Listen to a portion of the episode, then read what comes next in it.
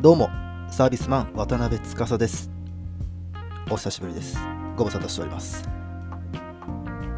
約1ヶ月更新をお休みしていたんですけれどもようやく復活します。お待たせいたしました。待っていた皆さんただいまと言いたいんですけれどもあの鍵もかけたのでねツイッターとかねあのー、どれだけ待っているか待ってくれているかわからないんですけれども言わせてください。書いてまいりました。現役サービスマンのつぶやきです。ブログも1ヶ月ほど更新を止めていたんですけれどもあのたまに加筆したものをアップしたりあとはただいまレギュラーとして出演させてもらっている庶民のワイン研究所様にてお送りしているワインの授業には参加していたんですけれどもブログの更新は全くできておらずそしてついに12月に入ってですねブログを再開してポッドキャストも再開しようと思っていたんですけれどもなぜかマイクが壊れてしまい更新ができず。その間に収録した庶民のワイン研究所ワインの授業でもですね僕だけお風呂場から話しているかのような感じになってしまいました。大変すいません。ようやく直しました。新しいの買いました。更新できます。長かったですね。1ヶ月。いろいろとまあ、休んだり仕事はしていたんですけれども、まあ、別な仕事以外のところで、あの体を心を休めていたんですけれどもそんな中でもフォローを外さずに温かい声をかけてくれた皆さん本当にありがとうございます。本当に助けられました。そして新しくフォローしてくれた方もありがとうございます。わかると思いますがただののんべいです。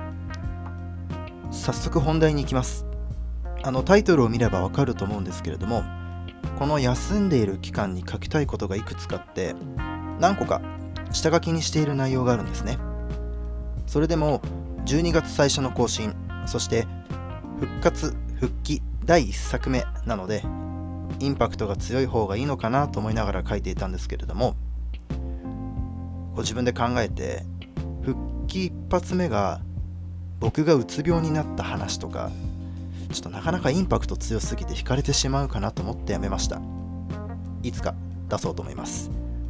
あのさらっととんでもないことを言ったんですけれども実は、まあ、そのような、えー、と病気にもなりまして、えー、治療もしながら休ませていただいた1ヶ月でした、まあ、これはまた別の機会にお話しすると思うのでちょっと楽しみに待っていてください。では、えー、本日のタイトル。今もサービスマンであり続ける理由。すでにご存知の方もいると思いますが僕は現在30歳。飲食業界は10年以上。ですが実はサービスマンと生きていくと決めたのは25歳の時。そう考えるとよくここまで突っ走っているなと自分でも思います。それは体もメンテナンスが必要になると、えー、つくづく思いました。もともと、ま、某有名なカフェにいたり大手ビール会社のやっているカフェバーにいたり、まあ、有名なカフェにいたり結構あのカフェが中心の、まあ、それでもがっつりと接客業にはいたんですけれども特に意識することなく働いていました。楽しければいいやみたいな感じで。そんな飲食店の仕事を始めたきっかけというのはまかないが食べられる食費が浮くという学生らしい理由から始めたのでとりあえずこなすことだけを考えいかに手を抜くかを考えそしていかに楽をして時給を稼ぐかということを考えていたダメなスタッフでした。それがひょんなことから参画したオープニングのお店で飲食店の責任者になったことからサービスマン人生がスタート。良い意味でも悪い意味でも歯車がぐるぐるっと動き出します。当時の僕はただのバイト上がりの適当人間で特に将来を志すこともなく働いていたピュアな青年。なのに周りはみんな経験豊富な年上。その上ワインを扱うのはほぼ初めてでワインは初心者。というかむしろ嫌いで。その環境もですね蓋を開けてみたら労働基準法を全く考慮していなかった働き方。夕方より前に出勤して朝方まで働くという社畜っぷり。とんでもないことをしていたと今でも思います。でもあの時の経験があるから今がある。これも事実です。普通そんなところに飛び込めば嫌になるものです。徐々に体が狂っていくのもわかるくらいいろいろなものを犠牲にして戦いました。それでもサービスマンという仕事に魅了されサービスマンという病に陥りそしてサービスマンとして生きていこうと思ったのも間違いなくこの時に経験したことが大きいと思います。僕がこうやってブログを書いたり下の世代の育成に力を入れたりするのはこの時の経験があったから。冗談ではなく命を削りながら働いていく日々でふと思っていたことがあります。この経験はいつか形にしなくてはならないと。それが自分のお店で表現する人もいますしひたすら階段を上りながら発信している人もいます。形は人それぞれ。その中で僕は後者の階段を上りながら発信することを選びました。今も登っている途中です。そもそも飲食あるあるなんですけれどもほとんど技術的なことは教えてもらえず見て学べ盗めみたいな感じ。とりあえずやって慣れてが横行しています。逆を言えばその人たちに教える技術がないということにもなりますが確かに現場慣れするという意味では良いこともあります。ですがそもそもどうしたらいいのかそれすらもわからない状況で見て学べと言ってもわからないんですね。そして怒られる。それはね無理ですよ。わかりませんって。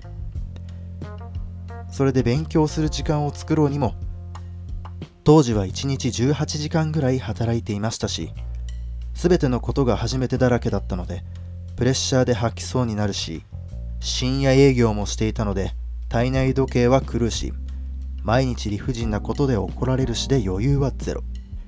今より体力がありましたからその時は耐えれましたけど今同じことをやれと言われたら言います。無理っす。無理無理。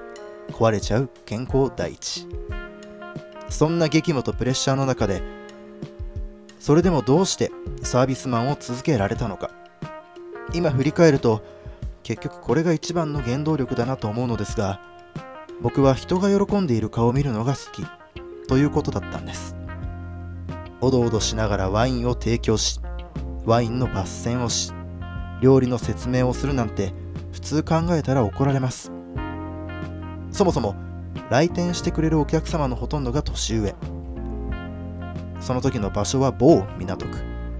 そこで必死にヒーヒーしている僕がお客様にはきっと可愛く見えたんでしょうね。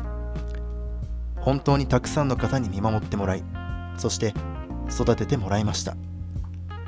お店を辞めてから何年も経っているのに他の飲食店でたまたま当時のお客様を見かけたりすると「あれ？君あそこにいた子だよね」なんて声をかけていただくこともあります。本当にありがたい。もちろん仕事中はミスもたくさんしましたしたくさん怒られました。ものすごく泣くことも多かったです。それでも今自分ができることをして喜んでもらうという気持ちだけは持っていました。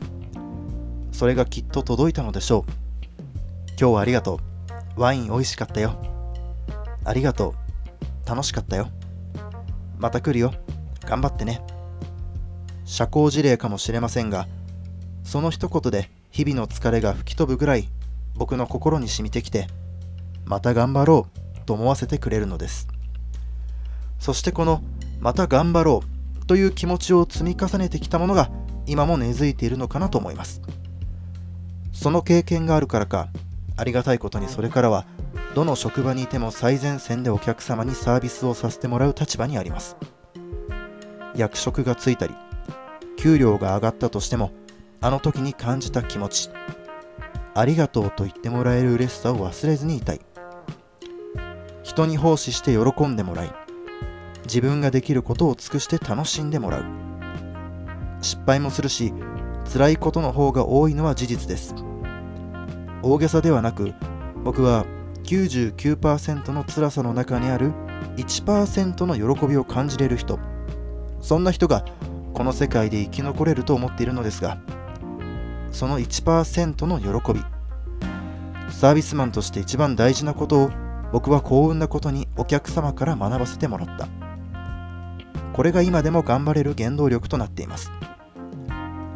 多分仕事の上司から言われただけでは今でもサービスマンであり続けたいと思うことはなかったのでしょう。まっすぐに不器用だとか苦手だとかそういったことを関係なく今自分ができることをしっかりとする。そしてそれを続けること。